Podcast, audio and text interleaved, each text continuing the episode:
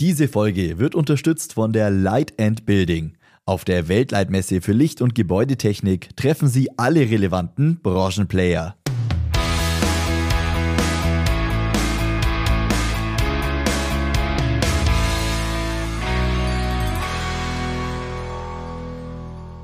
Hallo zusammen und herzlich willkommen in der E-Show. Mein Name ist Max Hermannsdörfer und in diesem Podcast hört ihr Interviews aus den Bereichen Elektroinstallation und Gebäudetechnik, erneuerbare Energien, smarte Gebäudeautomation, Modernisierung und Elektromobilität.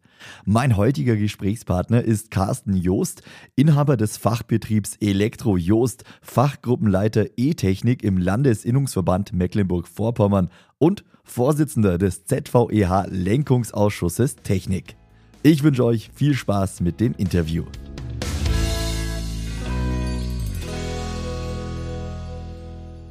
Hallo Herr Just.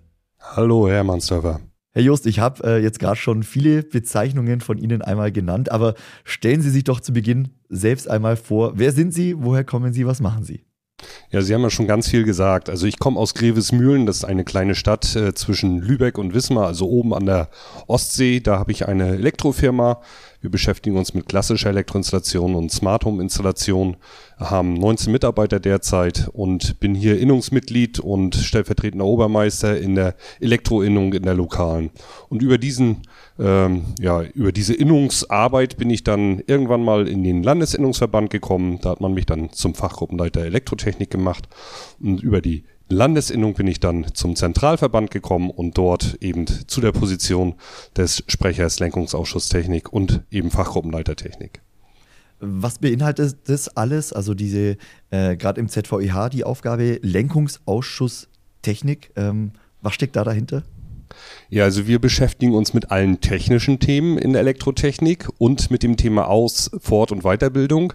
Das sind also Zukunftsthemen, die ja immer bedeutender werden, weil Fachkräfte wissen Sie selber, wird immer weniger, was da uns so zur Verfügung steht. Und da beschäftigen wir uns und legen die Weichen fest, die politischen Weichen, damit die im Hauptamt dann die Arbeit machen können. Okay, spannend. Wir wollen heute über den Bereich Installateurausweise sprechen. Ähm, vielleicht da mal, um den Einstieg zu finden, können Sie mir und unseren Zuhörenden einmal erklären, was sind denn genau Installateurausweise? Wer bekommt sie und ja, für welche Tätigkeiten ist denn ein Installateurausweis überhaupt nötig? Ja, Installateurausweise gibt es in Deutschland einmal nach der Niederdruckanschlussverordnung, also alle, die im Gasbereich arbeiten bzw. im Wasserbereich arbeiten, und nach der Netzanschlussverordnung alle Firmen bzw. Fachkräfte, die im äh, Elektrohandwerk arbeiten oder im elektrischen Bereich arbeiten. Und der Installateurausweis selber wird ausgegeben von dem lokalen Netzbetreiber. Das heißt, man muss in einem Installateurverzeichnis eingetragen sein. Und dazu braucht es einige Voraussetzungen als Elektrofachkraft, die man dort mitbringen muss. Und nur mit dieser Eintragung darf man dann in den Netzen arbeiten. Das heißt, die Arbeiten im gefahrengeneigten Bereich durchführen. Was sind das für Voraussetzungen, die man mitbringen muss? Ja, man muss einmal eine fachliche Qualifikation haben. Das heißt, entweder man hat einen Meisterbrief mit einem sogenannten Sicherheitsschein gemacht oder man hat einen separaten Sicherheitsschein, also einen TRII-Schein heißt der abgekürzt, mhm. äh, gemacht haben. Man muss natürlich eine Ausbildung vorher genossen haben und dann braucht es die Ausstattung des Unternehmens. Das heißt, die Messgeräte müssen da sein.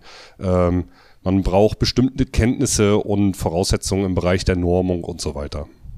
Okay, jetzt hat sich äh, zum 1. Januar äh, da ein bisschen was geändert in diesem Thema.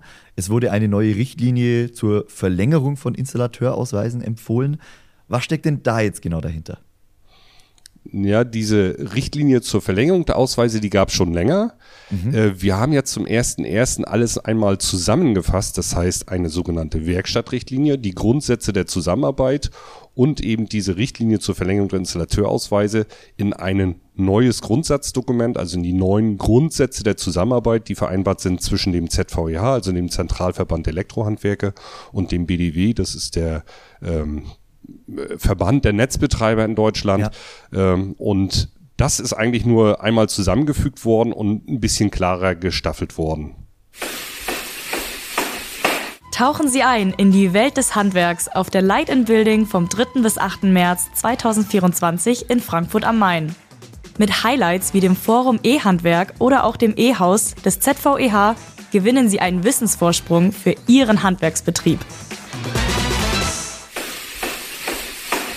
Dann äh, gehen wir aber da, da doch mal näher drauf ein. Was hat sich denn dann jetzt konkret geändert? Ja, seit dem 01.01.2024 ist es möglich, sogenannte Fortbildungsveranstaltungen durchzuführen und zu nutzen als Elektrofachkraft, um eben die Kenntnisse, die aktuellen Normkenntnisse im Bereich des Netzanschlusswesens zu erlangen. Vorher war es immer so, dass man einen sogenannten VDE-Auswahlordner, also eine Normenauswahl, zur Verfügung stehen hatten, hatten mhm. oder äh, nutzen musste. Der stand dann entweder als gedruckte Version im Schrank, als DVD lag der in der Schublade oder wenn man einen Online-Zugang hatte, konnte man das als sogenannte Normbibliothek auch online nutzen. Aber ganz ehrlich, wer hat denn die Zeit, wenn er im täglichen Geschäft ist, sich mit den Normen so tief auseinanderzusetzen? Und da haben wir gesagt, ist doch besser, man bekommt in einer eintägigen Schulung wirklich das Aktuelle im Bereich Norm im Netzanschlusswesen in die Fachkraft hinein und ist es dort sicher aufgehoben und kann dort genutzt werden, wo es auch notwendig ist. Okay, also soll mit dieser Änderung auch erreicht werden, dass äh, die Installateure im Elektrohandwerk äh, immer auf dem neuesten Stand sind, dass sie auf dem Laufenden bleiben, was aktuell Stand der Technik ist zum Beispiel. Ja, die Installateure gar nicht mal, die verantwortlichen Elektrofachkräfte, also die in den Firmen, mhm. die Eintragung in das Installateurverzeichnis haben. Die sollen wissen, was ist draußen gerade aktuell, alles mit dem, was mit dem Netzanschluss zusammenhängt. Jetzt gerade neu ist ja Paragraph 14a Energiewirtschaftsgesetz, das, diese ganzen äh, Vorgaben, wie man Wärmepumpen, Ladestationen und ähnliches dann abregelt. Das ist zum Beispiel Inhalt dieser Schulung äh, und vieles andere mehr, was so im Bereich des Anschlusswesens äh, gerade aktuell ist. Okay, können wir auf die Themen, die jetzt da dann äh, ähm, auch in Fortbildungen, in Weiterbildungsmaßnahmen ähm, bespielt werden, die man da äh, oder woran man teilnehmen kann. Können Sie da mal noch einen Abriss geben? Welche Themen werden dann jetzt künftig in solchen Fortbildungsmaßnahmen behandelt? Ja, der Bundesinstallateurausschuss, da bin ich ja stellvertretender Vorsitzender, der liegt das einmal im Jahr genau fest, welche Inhalte mhm. dort bespielt werden. Und wir haben zurzeit sechs Themenblöcke. Ganz wichtig ist das Thema Erdungsanlagen. Da gab es eine große Normänderung äh, Mitte letzten Jahres. Das Thema muss natürlich jetzt draußen erstmal in die Köpfe rein, weil es ganz andere ja, äh, Erdungsanlagen, Möglichkeiten der Erdung gibt. Dann haben wir das Thema Messsysteme, also intelligente Zähler äh, und so weiter. Das ist ein großer Bereich, weil da gibt es viele Änderungen im Zusammenhang mit diesem Paragraph 14a Energiewirtschaftsgesetz. Da gibt es demnächst ja. Steuerboxen, die mit eingebaut werden vom Netzbetreiber. Ähm, die ganze Zählung sieht etwas anders aus und das soll natürlich die äh, verantwortliche Elektrofachkraft wissen. Dann haben wir äh, sogenannte Energiemanagementsysteme, die neu hineinkommen im Elektrohandwerk beziehungsweise im, im Hausbereich. Das ist ein großer Themenblock, der dort bespielt wird. Dann haben wir natürlich die Themen der Netzbetreiber selbst, also alles, was mit den äh, Vorgaben der Netzbetreiber zu tun hat. Ähm, das ist ein Themenblock. Und dann haben wir zwei Themenblöcke, die so auf die Probleme und Wünsche der Zuhörerschaft dann direkt eingeht die sind jetzt nicht fix, sondern die hängen mhm. wirklich davon ab, was wird draußen bei den Schulungen dann an Fragestellungen äh, aufgebracht. Okay. Und äh, wie viele solcher Schulungen, in welchem Zeitraum muss eine Elektrofachkraft dann äh, besuchen, um diesen Installateurausweis verlängern zu können oder behalten zu können? Ja, wir starten in den äh, einzelnen Ländern unterschiedlich. Äh, es ist so, dass wenn die Richtlinie richtig ausgeführt wird und richtig läuft, schätzen so in fünf Jahren, äh, dann soll man innerhalb von fünf Jahren eben zwei Tagesschulungen besuchen. Ähm, jetzt natürlich die Schulungen sind gerade neu angelaufen, wer in diesem Jahr den Ausweis verlängert, dem kann man natürlich noch nicht auferlegen, zwei Schulungen besucht zu haben. Vor allen Dingen, weil es gibt ja nur eine Schulung mit einem Inhalt, was soll er da zweimal hinlaufen? Das heißt, äh, die jetzt verlängern müssen, die müssen eine Schulung besuchen und dann wird das gestaffelt irgendwann eingeführt werden, wenn dann neue Themen in zwei Jahren kommen, äh, mit zwei Schulungen innerhalb von okay. fünf Jahren. Das heißt, auch der Aufwand äh, für Elektrofachbetriebe hält sich da in Grenzen, wenn es äh, zwei Schulungen innerhalb von fünf Jahren sind, das ist, denke ich, ja äh, durchaus vertretbar. Das denke ich auch. Vor allen Dingen, er braucht sich ansonsten nicht links und rechts mit den Normen und mit den äh, Netzanschlussbedingungen beschäftigen. Er bekommt das alles gesammelt an ein beziehungsweise zwei Schulungstagen mhm. und ist dann mit dem Thema durch und hat alles Wissen. Also sollte alles Wissen haben, klar. Ja.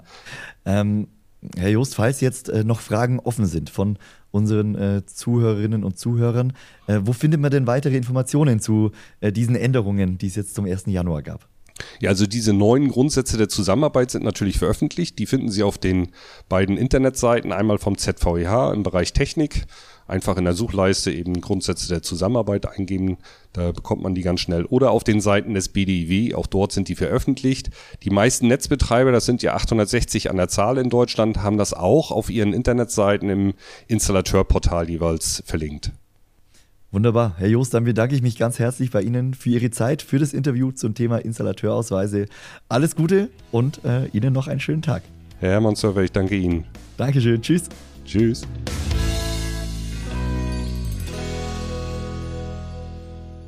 Das war's für heute mit dieser Ausgabe der E-Show. Falls euch das Interview gefallen hat, dann abonniert gerne diesen Podcast, lasst eine 5-Sterne-Bewertung da bei eurer Podcast-Plattform oder empfiehlt diesen Podcast weiter.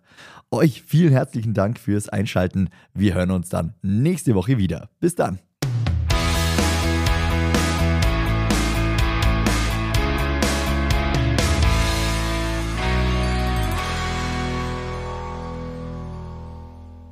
Diese Folge wurde unterstützt von der Light and Building. Auf der Weltleitmesse für Licht- und Gebäudetechnik treffen Sie alle relevanten Branchenplayer.